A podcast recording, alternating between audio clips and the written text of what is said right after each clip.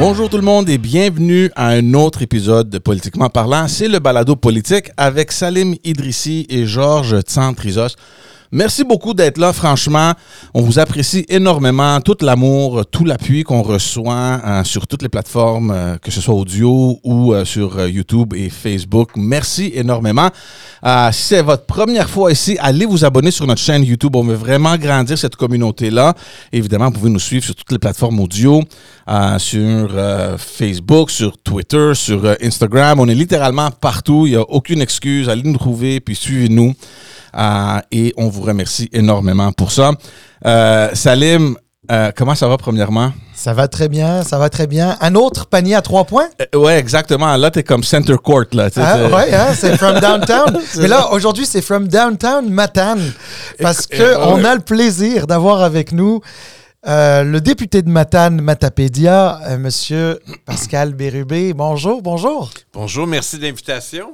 Ça nous fait plaisir, puis merci parce que on sait que euh, vous êtes venu juste à cause du podcast. là. Vous avez fait de la, vous faites de l'aller-retour juste Presque. pour le. Presque. Je vais quand même à Montréal souvent parce que ma vie se passe beaucoup à Montréal aussi. Ma conjointe est ici, elle fait de la télé, on a une maison dans Hochelaga, Maisonneuve. D'ailleurs, quand on fait de la politique, on réalise qu'on parle des lieux comme des comtés. Ouais. Oui. C'est dans tel comté. Alors, euh, on a une maison dans l'est de Montréal. Je suis venu faire des entrevues. Et surtout pour l'anniversaire de mon ami Alexis Boyer-Lafontaine, 50 ans, qui était mon directeur de cabinet au tourisme, fidèle dans mes amitiés. Puis en même temps, je l'écoute, votre euh, balado. Ah, ben c'est Vous avez gentil. des invités de prestige. Je pense que c'est bon pour moi d'aller là. Mais honnêtement, euh, honnêtement, Pascal, est-ce qu'on peut se tutoyer, Pascal? Bien sûr. Pascal, euh, honnêtement, on, on- on- on a souvent parlé de toi et, et je t'avoue que c'était depuis le début du podcast parce que euh, justement, c'est un, podcast de gens qui aiment la politique. On sait que tu aimes la politique. Puis moi, je veux, je, je- je veux, je veux le dire. Tu souvent, quand on, est, quand, on débute en politique, on voit des gens d'autres partis politiques, des gens qui pensent pas nécessairement comme nous, puis, tu sais, on est un petit peu méfiant. Puis, moi, c'est à ton contact, quand j'étais au Parti libéral du Québec, et c'est à ton contact que j'ai compris qu'on pouvait avoir de magnifiques discussions avec des personnes avec lesquelles on n'est pas nécessairement d'accord. On est d'accord sur l'objectif commun. hein. On veut tous L'amour le- du Québec. Exactement, l'amour du Québec, absolument, et, et- et- d'améliorer, euh, Service euh, public. le- c'est ça, le service public, d'améliorer la vie des gens, euh, en tout cas d'y contribuer, hein, parce qu'il faut avoir aussi un peu d'humilité.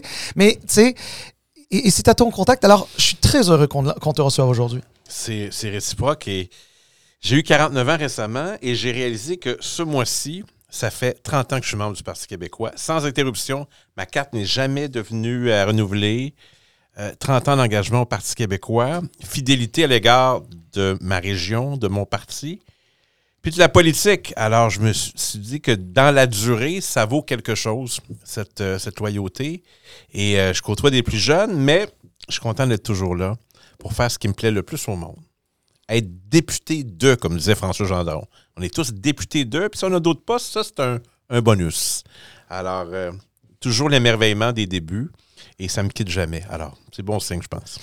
Mais, mais c'est un bon début, ça, euh, Salim, parce qu'il faut mentionner aussi quand même que euh, Pascal Bérubé, c'est l'école, c'est la classe de 2007 Oui. euh, qui est rentrée à l'Assemblée nationale. Je me rappelle parce que c'est l'année où moi aussi j'ai commencé d'ailleurs. euh, Il en reste Euh, moins, là, des 2007. mais c'est ça justement que j'allais dire. Il, il, il reste pas grand monde dans l'Assemblée nationale. C'est toi, euh, il y a Bonardel, puis est-ce que Éric Kerr, c'est ça. On est les trois derniers de 2007. Fait qu'on n'est pas les doyens. Non. Qui est le doyen? François Legault. François Legault, 25 ans. On a souligné ça. En tout cas, Parti québécois, on l'a beaucoup souligné l'automne dernier. 25 ans de politique, Monsieur le doyen de l'Assemblée nationale.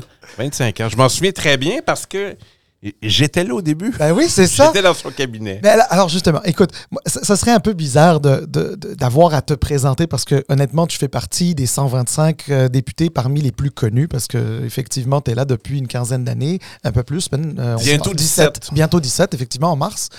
Faire- 26, exact. C'est ça.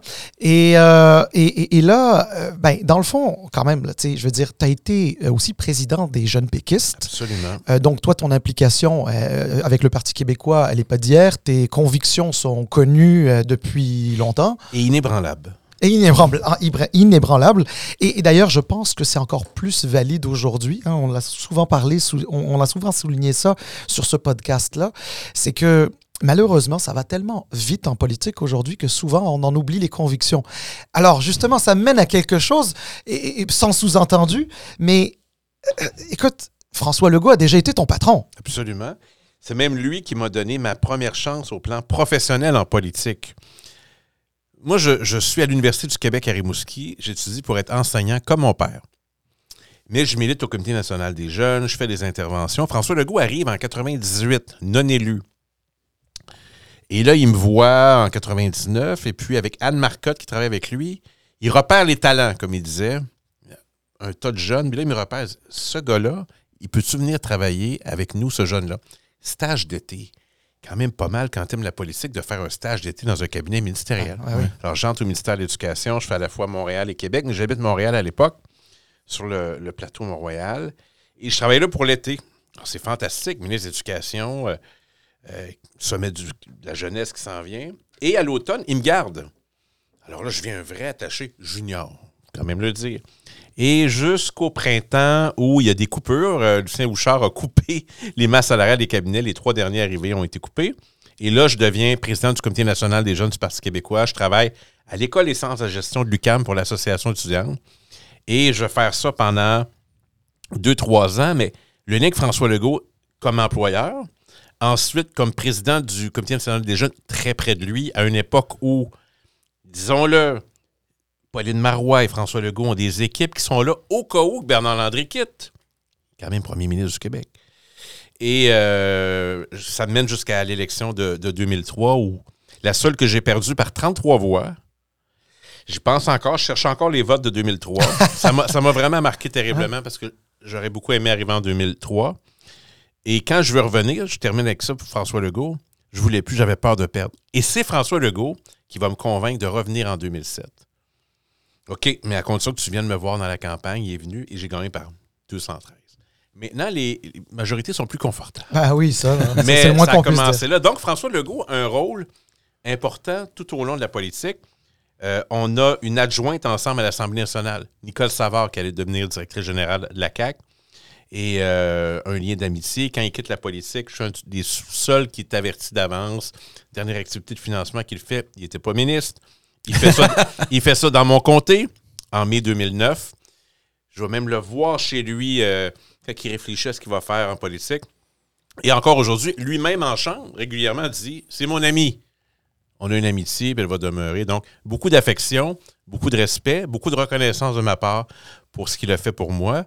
Ce qui fait en sorte que, oui, il y a ça, mais je ne suis pas très complaisant à son égard. Et il le sait. Puis parfois, ça, ça le fâche un peu. Mais, mais ça fait quoi en chambre quand tu te lèves, puis tu sais que, bon, j'en ai une bonne, là, tu sais, j'en ai une bonne pour le premier ministre, puis là, tu regardes en face, puis c'est François Legault, cette personne que tu viens Absolument. tout juste de, de- de- de- de décrire. Je le connais bien, je sais sur quel bouton. Faut oublier que j'ai été deux ans chef intérimaire, le, le record. Donc, deux ans à lui poser des questions directement. Alors, ça a donné lieu des fois à des scènes plus dures. À un moment donné, il me dit il veut, il veut tuer le tourisme dans Gaspésie, c'est ça, ouais, ouais. Là, je suis sorti. Je, je, je savais pas quoi répondre à ça dans ma Je suis comme sorti, c'est trop, trop absurde. Euh, à un moment donné, il avait pas aimé que je lui dise que, comme d'autres, il, il devait quelque chose à des gens qui avaient élu. Ça, il n'avait pas aimé ça. Donc, pas complaisant avec lui, mais ça a donné beaucoup de moments de belles collaborations. Euh, quand, euh, quand mes parents sont décédés, quand il y a eu des moments plus durs pendant la pandémie, on se parlait beaucoup. Je me souviens, moi, d'un vendredi après-midi en pleine pandémie, je suis au centre-ville de Montréal, puis je le texte. Il n'y a personne à son bureau du premier ministre. Il dit Qu'est-ce que tu fais? Il dit Débarque à mon bureau, j'arrive avec une bouteille de vin. Alors, on a passé un après-midi à parler de politique, juste nous deux. Il n'y a jamais personne qui va savoir ce qu'on s'est dit. Mais non, mais c'est génial. Moi, j'adore Il ce y a genre une tempête de neige. Il n'y a personne. là. Il y a les gardes du corps. Je suis dans son bureau. Je me souviens parce qu'il y avait une manifestation. Il y avait du popcorn de terre. Rentrer du popcorn. Euh, et là, on a passé l'après-midi. Puis après, j'ai dit, ben là, il faut que je m'en aille chez nous parce que tu as mis un couvre-feu. il me dit, je te signe un papier? Non. Alors, j'ai trouvé un taxi. Ça, c'est arrivé. Et on a un moyen aussi d'é- d'échanger ensemble.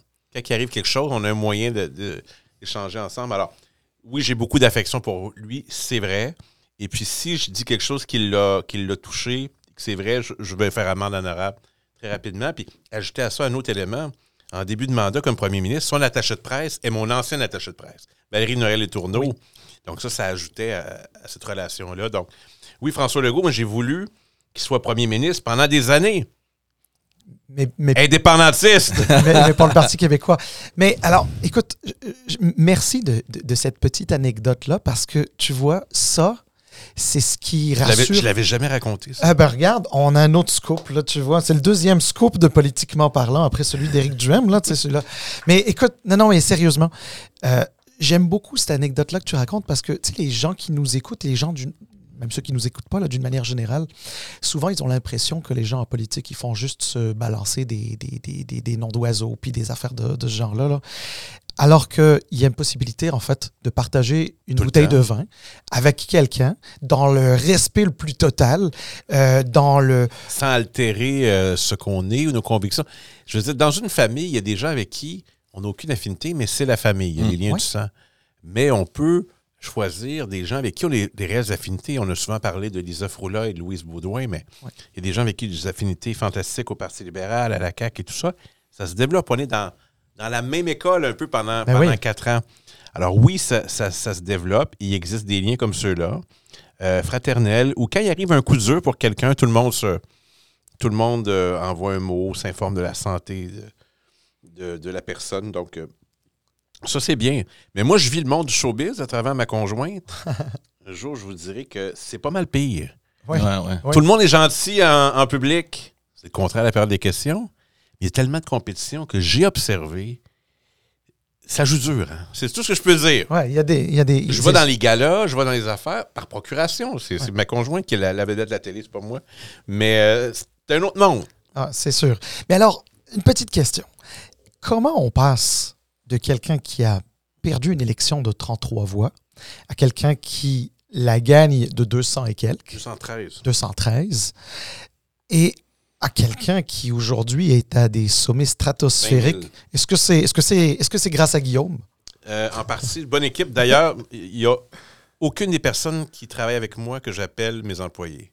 Ce sont tous des collaborateurs, des collaboratrices. C'est dans le style. Euh, on a une équipe fabuleuse.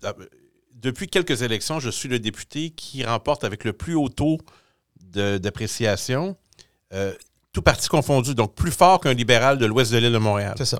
Donc, euh, j'ai remporté la dernière élection avec presque 70% des voix. Le deuxième avait euh, très peu. Dernière projection, je suis à 76% Le deuxième a 8 ou 9. Donc, pourquoi Matane Matapédia? Parce qu'on fait des trucs que personne n'a jamais fait dans le style. Euh, oui, puis on a une équipe qui est proactive, on est volontariste, on donne leur juste, on ne dit pas ce que les gens veulent entendre. Euh, on, on fait toujours le- le- l'effort supplémentaire. Et on s'arrange pour que quand je fais des tribunes, je ne suis pas toujours dans mon comté, j'ai la chance de faire des tribunes nationales. Et les gens, ce qu'ils me disent, c'est lui, c'est le nôtre, on est fiers de lui. Alors, c'est vraiment un, écosystème très particulier. Quand tu as plus de trois quarts des appuis avec un parti qui a fait 14 la dernière fois, je me dis, si on était premier, ce serait quoi l'appui? Alors, je suis très heureux de ça. J'entretiens ça. Mon organisatrice est probablement la meilleure au Québec, tout parti confondu. Elle s'appelle Marceline Gauthier. Elle mériterait d'être une énorme vedette connue en politique. Elle dirige ça depuis plusieurs élections et elle arrive à des résultats comme ceux-là. Et Guillaume, et, que vous ne voyez pas, qui, m'accompagne, on a toute une équipe. C'est des employés politiques, mais c'est aussi des organisateurs. Alors, moi, j'étais pas bon en organisation au début, mais j'ai développé ça pour ne plus jamais perdre une élection. Je prends plus de chance. Des fois, je porte un regard sur certains comtés. J'essaie d'aider. C'est une déformation. Donc, j'ai développé ça comme quelqu'un qui s'entraîne, comment remporter une élection. Et j'ai donné un coup de main à Jean Talon. Je trouvais que c'était un, C'est bon, ça. et euh, les stratégies ont fonctionné. Ou c'est de l'analyse. Par exemple, euh, quand est venu le temps de choisir ou pas la liste présentée, personne disait Camille Lorrain, sauf moi. Je suis le seul qui a proposé ça. Et vous- je lui ai fait une analyse pourquoi il devrait aller dans ce comté-là. Et là, maintenant, on dit Paul Saint-Pierre Plamondon, député de Camille Alors, si tu avais été euh, l'organisateur de, de, de l'élection du Parti québécois en 2014, est-ce que vous seriez resté au pouvoir? Oui. Facile à dire maintenant. Ça, c'est intéressant parce qu'à peu près tous les ministres de 2014, très peu on défendent en toutes circonstances les décisions prises par l'équipe. Beaucoup, je le regrette, essaient de se donner une meilleure place dans l'histoire. Je nommerai personne, mais ils sont nombreux. Il y a à peu près Yves-François Blanchette et moi et très peu de personnes qui défendent ce qui est passé. J'ai entendu à travers les années des gens dire Ouais, mais moi, j'ai dit ça à l'intérieur. Ce qui est un sacrilège. Tu ne peux pas te désolidariser des décisions du Conseil des ministres, sinon tu démissionnes. Mhm. Madame Marois le sait, ça. Alors, oui, je sais plein de choses, mais moi, j'aurais aimé mieux, ça, je peux le dire, j'aurais aimé mieux qu'on reste plus longtemps. Il y avait toutes sortes de rumeurs à l'époque. Il y en avait même une d'alliance avec la CAC pour faire le mandat au complet. J'ai pas été consulté là-dessus. C'est quelque chose qui circule, qui aurait eu l'échafaudage d'un dossier qui unissait la CAC et le Parti québécois pour faire le mandat au complet, donc de 2012 à 2016. Peut-être qu'on en saura plus un jour, mais je sais qu'il y a des joueurs majeurs au Québec qui ont travaillé là-dessus. Je ne suis pas dans le secret, mais un jour, j'en saurai plus. Mais il y a eu aussi, je pense, des discussions à- de, de créer une sorte d'union entre euh, Parti québécois et Québec solidaire à un moment donné, euh, juste avant que Gabriel Nadeau-Dubois rentre. euh, Oui, ben, c'est-à-dire que c'était très public, c'est-à-dire une alliance qui n'est pas une fusion sur les circonscriptions. Si vous avez plus de chances de gagner, c'est Mm. vous, sinon c'est nous. Nous, on avait dit oui. Hein. Convaincu nos membres de ça. La CAQ a dit non. QS a dit non. Il y avait certains élus qui travaillaient fort pour que ça arrive. Amir Kadir, lui, était d'accord avec ça. Il fallait progresser. Les membres ont dit non, puis même, non seulement ils ont dit non, mais ils ont peu envoyé des, des insultes. Donc, euh, nous, on a mis notre cœur sur la table. On a dit comme Jacques Parizeau, pour euh, l'option, euh, la maison est prête à tous les compromis. Alors, on veut gagner. Alors, on était prêt à le faire et c'est eux qui ont dit non. Alors, on est resté refroidi de ça. Maintenant, quand j'entends Québec solidaire dire qu'ils sont plus rassembleurs que le Parti québécois, je ne sais pas de quelle façon, parce qu'on a à peu près le double des intentions de vote de Québec solidaire. Alors, s'ils sont plus rassembleurs, imaginez comment on l'est présentement. Et on réalise que, oui, il y a des gens avec qui on a des affinités à Québec solidaire, beaucoup à la CAQ aussi. Et il y a beaucoup de gens qui votent plus. Alors, ceux-là, il faut leur donner l'espoir. On regarde tout ça en même temps, puis on avance, comme disait Sarkozy, sans précipitation ni somnolence. C'est bon. Pascal, justement, là, on parle de la CAQ et de Québec solidaire par rapport au PQ. Donc, donc, ce que je, j'essaye un peu de démêler là, Mhm. c'est que il y a des concordances avec la CAQ, peut-être dans une certaine forme de nationalisme. Mhm. Euh, des concordances. Je ne dis, je dis pas que vous êtes des copies conformes, mais tu comprends ce que je veux dire. Mhm. Euh, puis, avec Québec solidaire, vous partagez euh, l'idée de, éléments. l'idée de la souveraineté. Oui. Donc, en fait, vous avez des liens avec à peu près les deux parties, quelque part idéologiquement. Là. Si on essaye, tu sais, les- les- l'espèce de, de schéma où on voit des, des cercles.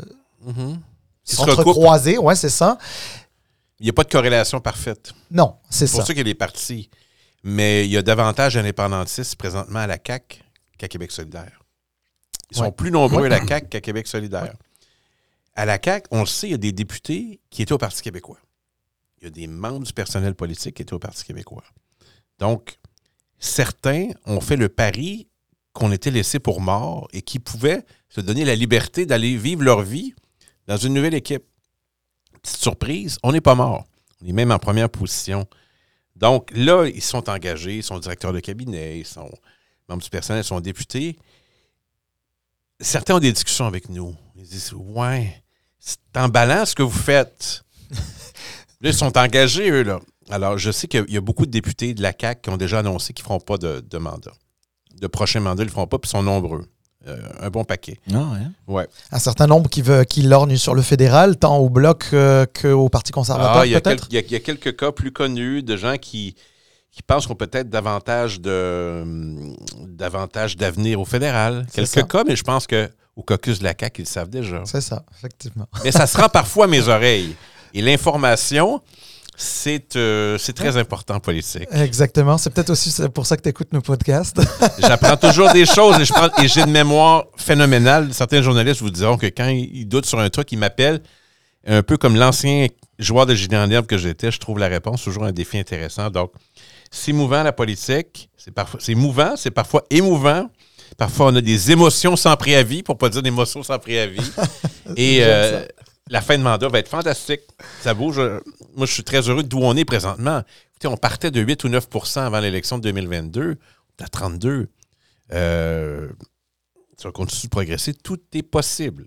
Mais là, justement, puisqu'on parle de sondage puis l'élection de 2026, comment allez-vous faire pour maintenir euh, l'appui à ce niveau-là? Parce que Puis on a demandé la question à votre chef. Lui aussi, euh, lui aussi était surpris de voir que ça s'est passé tellement rapidement après l'élection de 2022, de voir les chiffres monter. Euh, mais il y a quand même beaucoup, beaucoup de temps jusqu'à la prochaine année. Là. Il y a Ouais. plein de choses qui peuvent arriver, comme tu le sais. Comment on fait pour s'assurer que euh, d'ici 2026, on garde cette cadence-là? Puis, bien évidemment, il va falloir avoir pour vous évidemment, un, un- un certain effort de plus pour voir qu'est-ce qui arrive avec euh, le- la question de la souveraineté, parce que ça, ça reste Ouais. pas mal stable. Ouais. Euh, D'abord, euh, on, on calcule rien depuis on est arrivé. Le serment au roi, hum, ça n'a pas de sens. Pourquoi on le fait? On ne devrait pas le faire? On ne le fait pas. C'est arrivé comme ça. Tous les enjeux qu'on a abordés, d'abord, il faut privilégier certains enjeux parce qu'on n'était que trois. Mm. On ne faisait pas tout. On n'est pas dans toutes les commissions parlementaires. On a fait ça. On essaie de faire des trucs qui ne sont pas toujours les plus accrocheurs, mais sur une longue durée montrent le, professionnalisme et la rigueur. Paul dit souvent, on veut offrir de la qualité. Et c'est ce qu'on fait. Et euh, je pense que pour l'électorat, et ça va beaucoup les choquer que je dise ça, pour moi, le Parti conservateur du Québec et Québec solidaire sont deux partis radicaux. Je ne pèse pas plus que ça sur le mot radicaux. Donc, dans la tradition québécoise, ces deux-là sont l'endos et l'envers d'une même médaille. Des partis radicaux. Euh, le Parti québécois a déjà dirigé, même si ce n'est pas son destin, c'est de faire l'indépendance du Québec. Euh, on est en train de monter une équipe déjà. Il y a des gens qui s'offrent euh, toutes sortes de contributions. Des experts pour monter des politiques, pour nous aider sur certaines positions, euh, et des gens qui commencent à dire je pourrais envisager d'être candidat, d'être candidate. Et on commence déjà à compiler ça. Moi, je trouve qu'il est tôt, mais les offres viennent à nous. Et je pense qu'on aura une équipe en 2026 qui va être, qui va être très solide. Évidemment, le succès fait en sorte d'attirer des gens, bien, sûr, mais on est capable de, de valider l'intérêt. Euh, L'idée, c'est pas d'être seulement un gouvernement. Alors, euh, il y a des gens assez fabuleux qui se profilent, qui se montrent disponibles, et ça, c'est bien intéressant. On les rencontre à l'occasion. Je ne connais pas tous les noms, mais il y a de ça. Puis il y, a des- y a des choses qui vont bien. Le financement, on est premier. On ne fait pas de cocktail, nous autres. là. Il n'y a aucun cocktail. Euh, les gens nous financent pour nos idées, pour notre projet, parce qu'ils veulent qu'on puisse réussir. Ça, c'est encourageant aussi. Alors, habituellement, c'est George qui pose cette question-là. je, vais, je vais la poser moi. Je ne sais pas si tu sais de la- laquelle je vais poser, mais alors, justement, avec, avec le Parti québécois qui monte dans les sondages, on voit, on essaie d'analyser un petit peu ça, on voit hein, le vase communicant hein, des d'anciens péquistes qui se sont rendus à la CAQ, qui sont doucement, mais sûrement en train de revenir au bercail la CAQ étant aux- cette espèce de coalition de fédéralistes et de souverainistes, Il y a un Euh, peu d'opportunistes aussi. oui, peut-être. Euh, et donc, des, donc- mais alors, ça veut dire que on- dans l'électorat qui dit qu'il va voter pour la CAQ encore en 26, on a moins de souverainistes et un peu plus de fédéralistes. Mais est-ce que ces fédéralistes-là risqueraient pas également de commencer à retourner un petit peu dans, à leur bercail, qui est le Ben, Parti libéral du Québec? Il y, a un, il y a un espace qui est là. D'abord, euh, le dernier test électoral, c'est Jean Talon. Quand on regarde qui a voté pour nous, le double euh, des votes de la CAQ, qu'est-ce qu'on remarque? Des gens qui n'avaient jamais voté pour nous. C'est pas toujours rationnel. Pourquoi un libéral voterait pour le PQ? Des fois, il y a des révélations. On en a eu beaucoup. J'ai fait beaucoup de porte-à-porte. Des citoyens issus de l'immigration, énormément. D'origine maghrébine, euh, Tunisie, Maroc, Algérie, euh, des gens d'Europe de l'Est. Le quartier, là, différents quartiers dans Jean Talon, c'est très. euh, il y a beaucoup de diversité.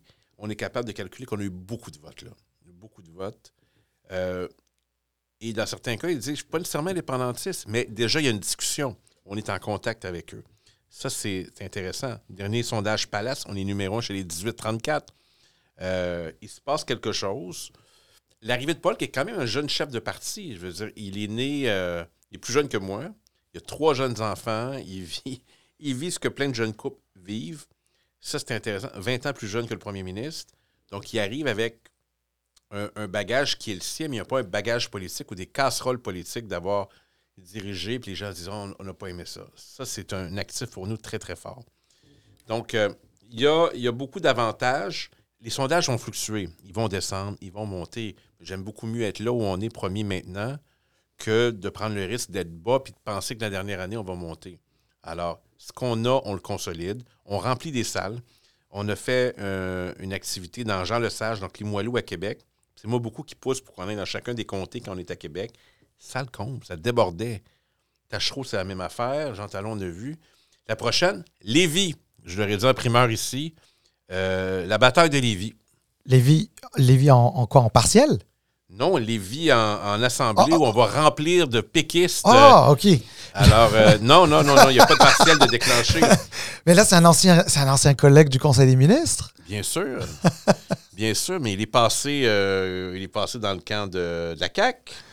Alors, c'est un comté qu'on veut prendre. Puis d'ailleurs, on est en avance dans ce comté-là aussi. Bon, c'est bon. Alors, salutations à Bernard. Il va entendre de- la clameur de l'Assemblée euh, à Lévis. Alors, on ne fait pas de distinction. Ouais. Jean Lesage, c'est solidaire. Lévis, c'est caquiste. Et peut-être en 2026, péquiste. OK. Ben là, travaille. Vous allez, vous allez viser Westmount Saint-Louis à un moment donné? Euh, avec les chiffres qu'on a présentement, on peut faire des percées intéressantes. J'ai vu qu'on était en, en première place dans Huntingdon. Ah, On n'a jamais vu que ça de l'histoire. c'est ça. Puis ram- ramenons Jean Talon. On n'a jamais remporté Jean Talon en 50 ans. Alors, si on peut gagner avec une bonne marge Jean Talon, tout est possible. Alors, à suivre.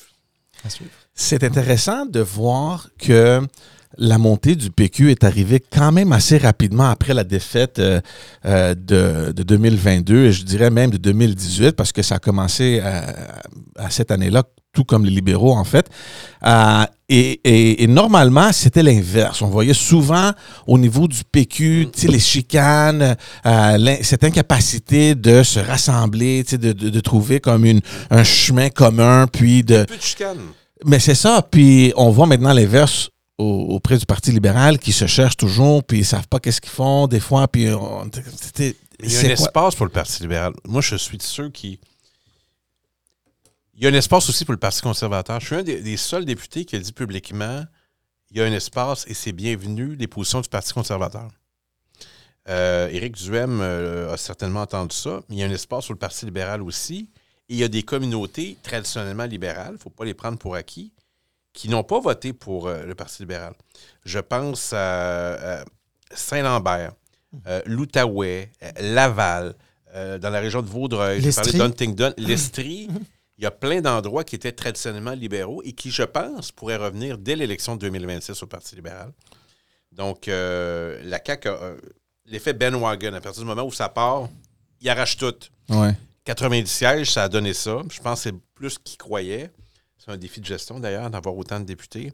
Mais je pense que ces comtés-là, nous, je pense pas qu'on puisse les remporter, mais les libéraux sont en mesure de les remporter. Mais c'est ça qu'on dit justement avec Salim. euh, Souvent, la montée du PQ va nécessairement amener un, un- un appui aussi ou une montée euh, au Parti libéral du Québec. Évidemment, il faut qu'il y ait un chef, faut qu'il y ait un travail qui se fait pour rassembler euh, les membres euh, parce que tu sais, les choses se font un peu toujours à l'ancienne. Ouais. Il y, a un- il y a un défi à Mais les moderniser. libéraux à- qui nous parlent disent regardez ce que Paul a fait avec le PQ, il faut faire la même chose. Ben, d'une certaine manière, Puis effectivement. pour d'autres partis, je veux dire, on ne le dit pas parce que c'est un peu tabou. Je veux dire, sous le leadership actuel de Québec solidaire, ça stagne.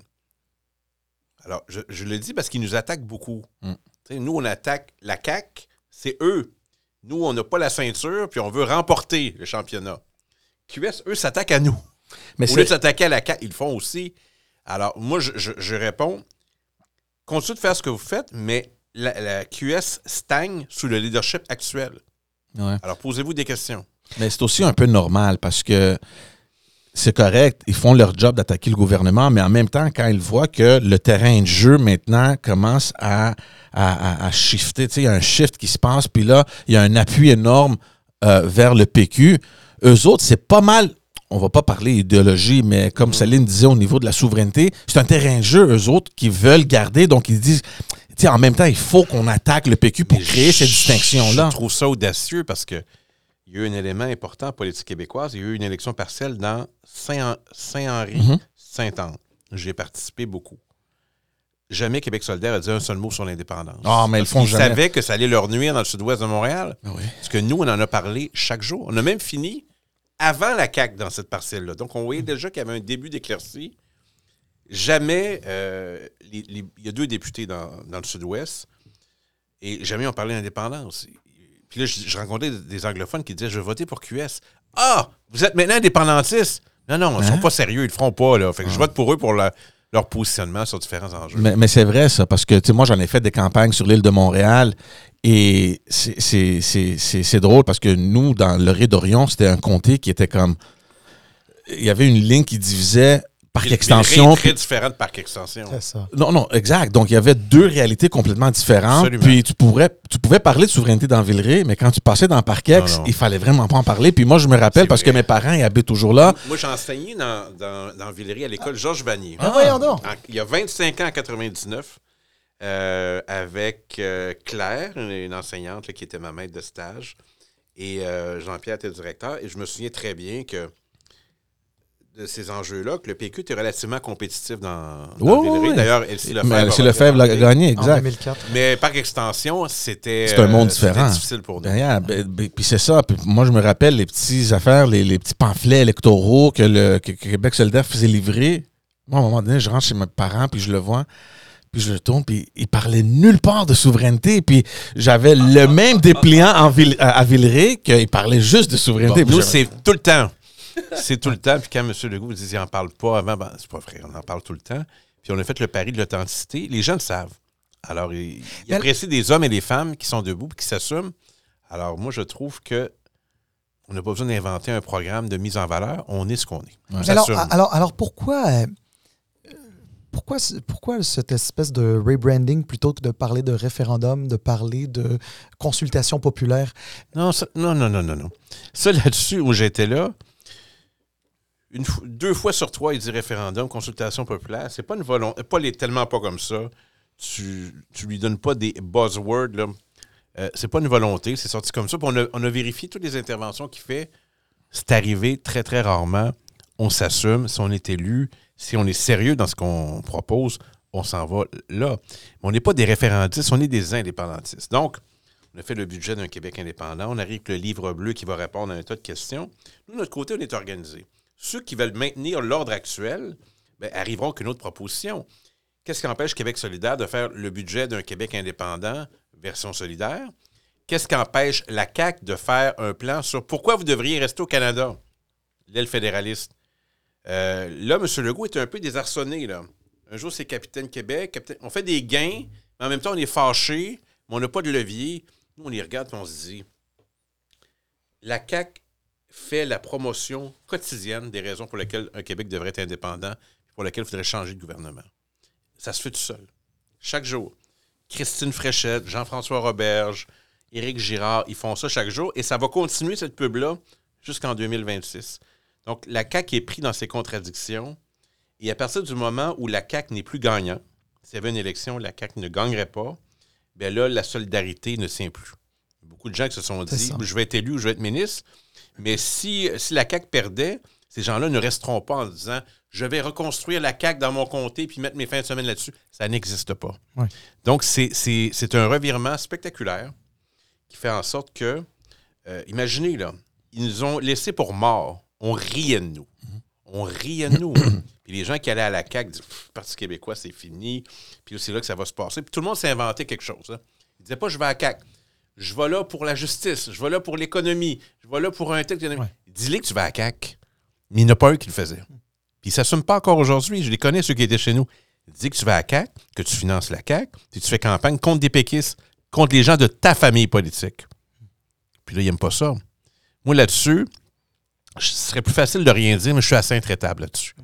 Moi, je- la loyauté, une formation politique, il n'y a rien caché de ça. On m'a offert toutes sortes de choses. Moi, j'aurais pu quitter la politique. Mais j'ai décidé de rester parce que je suis loyal à l'égard de ma formation politique. Je ne le fais pas pour l'argent. Je suis le député le moins bien payé de l'Assemblée nationale. Saviez-vous ça?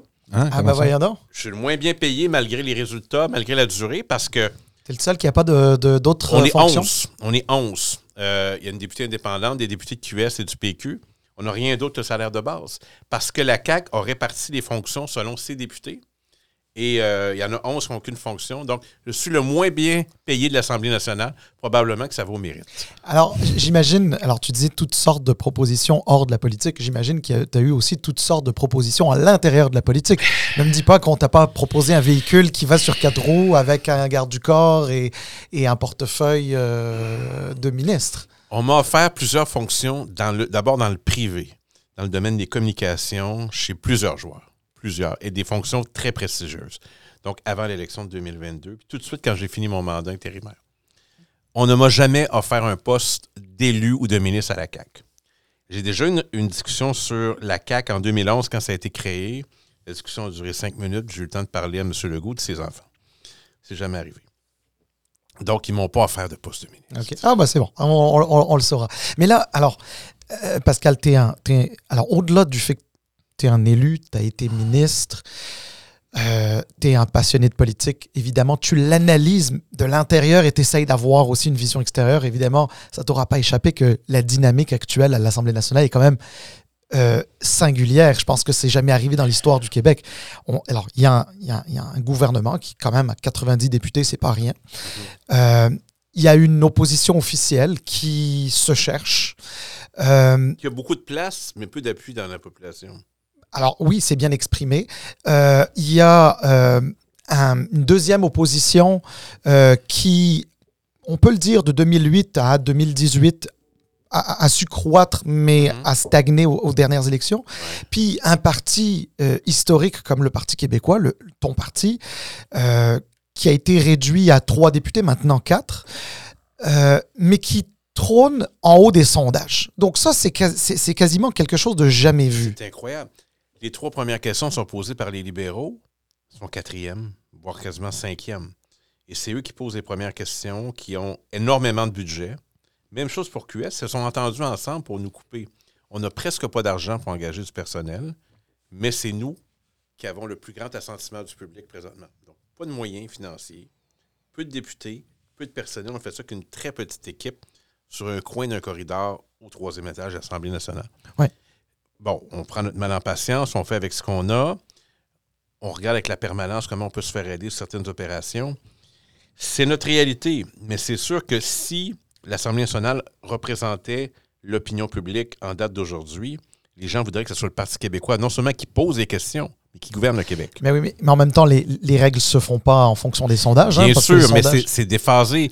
Et c'est pour ça que si on avait un mode de scrutin proportionnel qui, a, euh, qui offre une meilleure représentation de- du vote exprimé, ben, on ne serait pas dans cette situation-là. D'ailleurs, j'ai toujours surpris pourquoi que les libéraux qui, qui en bénéficieraient n'embarquent pas. Et la CAQ, ça pourrait se retourner contre eux parce qu'ils avaient cet engagement. Ah, ils ça, ont décidé de ne pas le faire. Et si ça continue, il se pourrait qu'il reste à peu près aucun député de la CAQ à la prochaine élection. On avait calculé un à un moment donné. Philippe Giffournier surveille ça. Ça continue, il ne pourrait avoir aucun député. Oui, oui. euh, D'ailleurs, euh, euh, Éric Duhem, à ce micro, à- à la- sur la chaise dans laquelle, dans laquelle tu es assis, euh, il disait que lui, au moins, dans les sondages, il, il lui garantit au moins un. Alors que, alors que la CAQ, Ouais. c'était entre 0 et, et 9, je crois. Alors, Eric, j'ai hâte de voir. Là. Eric, il croit beaucoup à ce qu'il fait. Moi, je, je l'ai dit, j'ai des bons liens avec lui. On se parle là, souvent. là. On a nos numéros, puis on échange. Quand il arrête à Matane, il vient me voir. Hâte de voir ce qu'il va faire. Moi, je- des fois, je me dis, entre l'idée d'avoir hypothétiquement un siège en 2026 à Québec ou d'en avoir un rapidement au fédéral, à suivre. Il y en a qui le voient maire de Québec. Ah oui, à ce point-là. Oui. Ah oui. Alors, euh, alors, si Éric se rend jusqu'en 2026 avec son parti, respect pour ça, parce que c'est pas simple. Faire le tour du Québec avec peu de moyens, moi j'ai du respect pour ça. J'ai rien en commun avec son parti, mais il joue un rôle important. Oui. D'ailleurs, d'ailleurs, Paul a toujours dit, il avait sa place au débat des chefs, sa place à l'Assemblée nationale. Euh, on est les seuls à avoir dit ça. Alors, je dis ça pour les partisans des conservateurs qui sont parfois très durs sur les réseaux sociaux. Euh, ceux qui ont le plus de respect pour vous, sans avoir rien en commun dans bien des cas, c'est nous. Ah, juste, euh, je, m'excuse, George, je sais que tu vas intervenir aussi, mais je voulais t'emmener aussi sur un petit terrain. Alors, forcément, tu es, un observateur aussi, un acteur, mais tu es aussi un observateur de ce qui se passe. Le Parti libéral du Québec, on, on disait qu'il y avait potentiellement des fédéralistes qui se sont stationnés à la CAQ pendant un certain temps, qui pourraient peut-être revenir, un peu comme Mhm. on le voit avec certains péquistes. Alors, les, les libéraux se cherchaient un chef. Est-ce que toi, t'espères, au fond de toi, que ce soit Denis Coderre? Là, là, vous me mettez dans une situation où. Ça, c'est une anecdote incroyable. Elle circule, alors je vais la raconter pour pas qu'elle soit déformée. Mais d'ailleurs, je ne veux pas t'interrompre, mais Paul Saint-Pierre Plamondon, il était le seul à aller le saluer à l'Assemblée Ben oui. nationale. Donc, Je pense que c'est un peu de ma faute. je me retrouve souvent dans des endroits où je fais la- je fais la- l'actualité malgré moi. 1er janvier 2023, on est chez une amie, Dani Soleil, qui est une sommelière bien connue, et puis on est dans le coin de Shefford, puis on décide que s'en va en ville pour le premier. Un beau restaurant sur le boulevard des Caries de, de steak. Et euh, on a un ami qui est là, mais j'ai des amis qui vont être là. Alors, on rejoint les amis. Dans les amis de l'ami, il y a Denis Coderre. Je passe le 1er janvier avec lui. Je connais Denis depuis des années. Évidemment, il est à côté de moi. Je parle de politique. Je lui dis quelque chose comme Denis, là, je suis sûr que tu t'ennuies de la politique. Québec, t'as jamais essayé ça. Le poste est libre. Dominique Anglade est parti. Mais comprenez que je dis ça à la blague, tu sais. J'ai dit, tu poses trois questions. Tu es chef de l'opposition en partant. Tu es payé pour faire ça. Ils vont t'emmener à Québec d'un véhicule, puis tu t'inscris dans l'actualité. Tu gagneras jamais, tu ne seras pas premier ministre, mais tu peux jouer un rôle pour une cause qui est importante pour toi. J'ai reparlé il n'y a pas si longtemps. Je pense que ça a eu de l'impact sur lui. oh mon Dieu, non. c'est ta faute tout ça. En partie, mais évidemment, je disais ça sous la forme de la blague. J'ai rien Oui, en oui. commun avec les libéraux. Mais il y en aura un chef. Alors, euh, il- moi, j'ai rien en commun avec les libéraux. Je les ai combattus toute ma vie. Un, un- une de mes, euh, de mes objectifs dans mon comté, c'était d'éliminer pour de bon le Parti libéral. C'est pas mal arrivé. Il n'y avait même pas de candidat la dernière fois. Euh, c'est une, vieille rivalité que j'ai. C'est comme Canadien nordique. Le Parti libéral, j'ai pas d'affinité. Mais ça va leur prendre un chef qui va être compétitif, puis bon, on, on débattra avec eux, là, sans problème. Alors, est-ce que ça sera Denis? Je ne le sais pas. J'ai toujours pris l'habitude de ne pas spéculer sur ce qui se passe à l'intérieur des autres partis. Mais, euh, Non, mais on, a hâte, d'être fixé sur qui va être là. Mais, mais stratégiquement, non mais stratégiquement, honnêtement, là, euh, Denis Coderre, euh, bon, il représente quel- un certain passé. euh, puis on a en face un Paul Saint-Pierre Plamondon qui, lui, bon, est plus jeune, arrive avec une certaine Le fraîcheur. Parti libéral choisira ce qui est bon pour lui. Je souhaite d'être heureux. Il Puis- est hab- puis il la est ca- habile. Et, qui- qui- et- et- et- et- et est-ce que les chefs seront là? Bon, M. Legault a annoncé qu'il sera là pour un troisième mandat. La certitude que je peux dire, c'est que ce n'est plus, il n'y a plus aucune certitude qu'il va remporter un troisième mandat majoritaire. Je vous le dis. Alors, est-ce qu'il veut quand même faire cette bataille-là? Nous, on sera là. L'assurance, c'est que Paul est là. C'est notre meilleur joueur. Il va être en avant. Alors, on sera prêt. Est-ce que Mme Guilbeault va passer devant M. Legault? Je sais pas. Je sais pas, mais euh, il a- je, je- je prends la parole du premier ministre. Il dit qu'il va être là s'il y avait des conditions, si la santé est là, si l'appui de la population est là. Oups! Oups. Ça, c'est moins là. je, lui, ai- je lui ai dit l'autre jour, euh, un peu pour le taquiner, j'ai dit, euh, il dit, c'est quoi le rôle du Bloc québécois? Ben, je dis, le Bloc québécois est plus populaire que la CAQ, puis la CAQ est plus populaire que le premier ministre. Alors, euh, c'est ça maintenant. Alors, je pense qu'il aura des questions à, à se poser. C'est un gros engagement à se représenter pour un troisième mandat. Je souhaite de rester en santé, d'être heureux. Il prendra la décision qu'il souhaite. Mais nous, on va être prêts. Ça va être Paul qui va être le capitaine puis le centre à la mise au jeu. Et puis, on va avoir une bonne équipe sur la glace, soyez-en. Pour Je- gagner. On s'en va là pour gagner. Je veux qu'on parle un peu parce que le temps file, euh, un thème qui est vraiment dans l'actualité euh, cette semaine euh, et surtout aujourd'hui. Toi, tu fais la tournée des, des médias pas mal sur ce qui est arrivé, ben, la décision, le jugement de la Cour d'appel Oui. du Québec sur le, là, le projet de loi à- à- À 21. la cour d'appel, oui. Euh, je veux qu'on parle un peu de ça parce que c'est un, un- un sujet qui divise. Là, actuellement, avec la- la- le jugement qui, qui vient de tomber de la Cour d'appel, il y a comme une espèce de ligne qui s'est formée. Donc, il y a d'un côté la CAQ, euh, le PQ, puis de l'autre côté les libéraux, euh, puis Québec solidaire. Comment tu le vois? Puis, euh, c'est sûr que c'est une bonne nouvelle pour les partis qui ont appuyé le projet de loi 21. Mais est-ce que dans un, deux, trois, quatre mois, un an, est-ce qu'on va retourner jouer dans ce jeu-là? Est-ce que ça va se rendre à la Cour suprême? Est-ce que c'est un, sujet qui va demeurer constamment dans l'actualité ou peut-être qu'on va le voir dans la prochaine élection? Bon, J'étais à, à la cour d'appel hier pour commenter. Euh, notre réaction est différente de celle du gouvernement. Le gouvernement dit que c'est une grande victoire pour la démocratie, le gouvernement du Québec, tout ça. Nous, on ne dit pas ça. Prudence. Le, le jugement de première instance était, était très dur. Celui-là, le ton est différent. Il consacre la souveraineté de l'Assemblée nationale, consacre doit avoir une loi pour tout le monde, les francophones, les anglophones. Il arrive avec une surprise, un député avec un signe ostentatoire euh, pourrait siéger à l'Assemblée nationale, un homme ou une femme. Ça, c'est une, nou- une nouveauté. Ceci étant dit, c'est un peu un à un qui va trancher la Cour suprême. Donc, à moins d'avis contraire, je serais bien surpris que ça n'aille pas en Cour suprême. C'est là que ça va être tranché. L'avenir de la laïcité au Québec va se trancher à la Cour suprême. Donc, j'invite M. Legault à être prudent. C'est pas fini. La partie n'est pas terminée. Alors, c'est pour ça que je ne me suis pas réjoui. Gabriel Nadeau-Dubois, qui écrit euh, sur Twitter, ils se réjouissent tous les deux. Il sait qu'on ne s'est pas réjoui, mais il l'écrit quand même pour nous mettre ensemble avec la CAQ. Puis l'autre chose qu'il faut vérifier, c'est que Québec solidaire et le Parti libéral sont dans une surenchère du mot à la mode, la bienveillance. Alors là, les deux sont bienveillants. C'est qui va accueillir le plus de personnes, va être le plus ouvert à l'autre, va, va plus respecter les chartes. C'est ça leur surenchère électorale, politique. Pensez pas que Québec solidaire a seulement des, principes euh, moraux. Là. Il y a beaucoup de calculs aussi. Donc, nous, ce qu'on dit, c'est que c'est pas terminé. Il se peut qu'on ait le résultat de la Cour suprême avant l'élection de 2026. Ça va obliger tout le monde à se positionner. Si nous, on est élus, on va reconduire la clause. La CAQ, oui, j'imagine. Parti libéral, c'est non. Québec solidaire, on ne sait toujours pas. Ils n'ont pas voulu répondre hier dans les entrevues. Donc, ça va être intéressant. Puis, il faudrait que les partis fédéraux fassent la même chose avant l'élection fédérale. M. Poiliev, ça va être intéressant de voir comment il se situe là-dessus.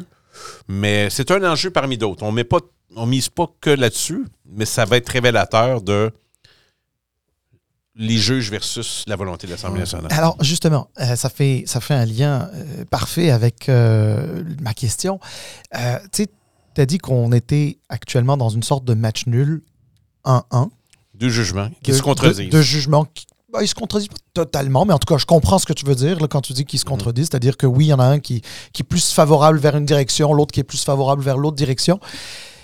Là, tu dis que dans le fond, ça va se jouer Cour suprême. en Cour suprême, une sorte de finale là, pour Ou le, ou gouvernement Trudeau, s'il est toujours là, va, va intervenir. C'est ça la, la- la si- s'il est, toujours là. Et puis effectivement, il faudra voir euh, ce que M. Poiliev va dire parce qu'il a déjà été euh, je ne vais pas intervenir. Puis là, depuis quelque temps, il dit qu'il va intervenir. il, il va être Fait obli- que il va être c'est- obligé d'avoir une position là-dessus. Eh, eh, Exact. Fait que, tu sais, il y a eu une, une, une- une théorie avec laquelle, je, je vais t'avouer, je suis, je suis très mal à l'aise, mais c'est- personnel comme, comme point de vue. On parlait toujours des, des juges fédéraux, des juges libéraux fédéraux, je sais pas trop, là, nommés par les libéraux du fédéral. Euh, là, il se trouve que le juge Blanchard, nommé par le gouvernement du Québec, est allé dans une direction qui était moins favorable à la loi 21. Puis là, on a trois juges de la Cour d'appel qui sont nommés par le fédéral, qui viennent donner un jugement qui va dans l'autre sens, plutôt favorable à la loi 21. Donc là, cette espèce de théorie qu'on entend souvent euh, Sur le chez... biais des juges. Absolument. C'est François Legault qui l'a eu la semaine dernière. Écoutez, Mais pas juste ben, François Legault, je m'excuse. hein. Il, y a, il y a- il y a- il y a aussi beaucoup de chroniqueurs assez... euh, je que nous, on en pense. Oui, ce serait On est intéressant. toujours dans le Canada. Les juges sont nommés, euh, plusieurs par le fédéral. Quand François Legault, par exemple, dit, il dit à l'Assemblée nationale sur la question des places réservées en CPE pour les enfants de réfugiés. Je reconnais plus le PQ. Là, maintenant, il se fait des juges nommés par le fédéral. Traduction libre.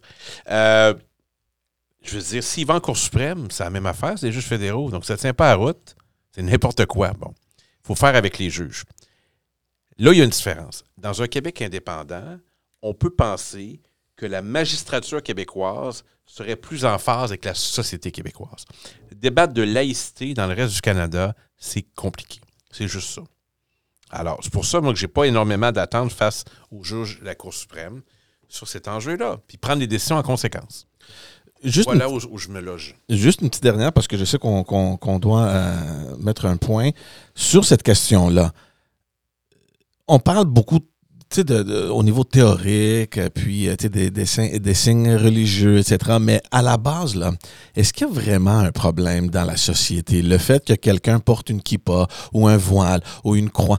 Eh, moi, euh, comme je t'ai dit, je, je- suis né, j'ai vécu, puis j'ai travaillé dans un quartier qui était très diversifié, puis Mhm. tu sais, on voyait de tout, là, franchement. Il n'y avait pas de problème. Donc, moi, j'ai jamais compris. Euh, moi, je suis en faveur 100% pour la laïcité, mais en même temps, je vois pas où est-ce qu'il existe le problème. Ben, la laïcité, les Français ont réglé ça il y a plus de 100 ans.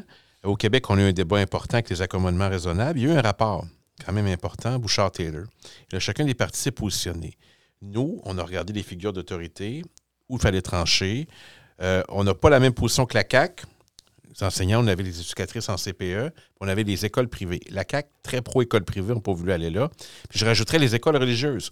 Il existe plein d'écoles religieuses au Québec. Elles sont orthodoxes, catholiques, juives, musulmanes. Le Parti québécois éliminerait tout le financement. C'est pas vrai qu'un un projet éducatif basé sur la religion devrait se poursuivre au Québec. Il y en a dans toutes les religions quelqu'un qui affiche sa foi de façon ostentatoire, il veut que cette personne, l'homme ou la femme, veut vraiment qu'on sache de quelle religion il est.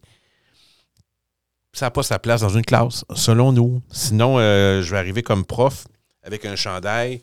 Je suis péquiste, vous devriez voter pour accepteriez-vous T'as pas fait ça dans Villeray, toi? Non. j'ai pas fait. D'ailleurs, Paul Arcan, la journée qu'on se parle, j'ai fait Paul Arcan tantôt, il disait j'avais un prof d'histoire sur ma carotte du PQ. J'en ai déjà vu aussi. Mais euh, ça serait pas plus acceptable ou je suis pour l'avortement ou contre l'avortement. Il existe plein d'endroits pour exercer sa foi. Les lieux de culte, le centre communautaire, euh, sa résidence, intérieurement. C'est pas nécessaire pourquoi ça, devrait être au centre de sa vie, puis il faut absolument le montrer. C'est ça notre position. je pense qu'elle rejoint pas mal de monde au Québec. Non, non, je pense que oui, c'est juste ça que. Ça se passe bien, la loi 21. Est-ce qu'il y a un drame? Est-ce qu'il y a une crise avec la loi 21? Ben, je ne suis pas ben sûr que ça ait réglé nécessairement. Ben non. Ben, ça n'a pas, pas, plus réglé un problème. ben non. Et là, les écoles anglophones? Vont devoir se conformer. Alors, ils ont englouti beaucoup d'argent dans, dans les avocats. Je pense qu'on va en entendre parler une loi pour tout le monde, anglo-franco. On va devoir mettre un point. Euh, le temps file, mais honnêtement, merci beaucoup. Ça fait, euh, ça fait, euh, ça ben oui, longtemps avec plaisir. J'ai plein d'anecdotes encore. Ben oui, mais regarde, ben oui, alors assurément tu reviendras. Ça nous fera très plaisir de te recevoir de nouveau. Merci d'ailleurs de ton temps, George. On a, écoute, on vient de faire 50% du caucus péquiste. 25.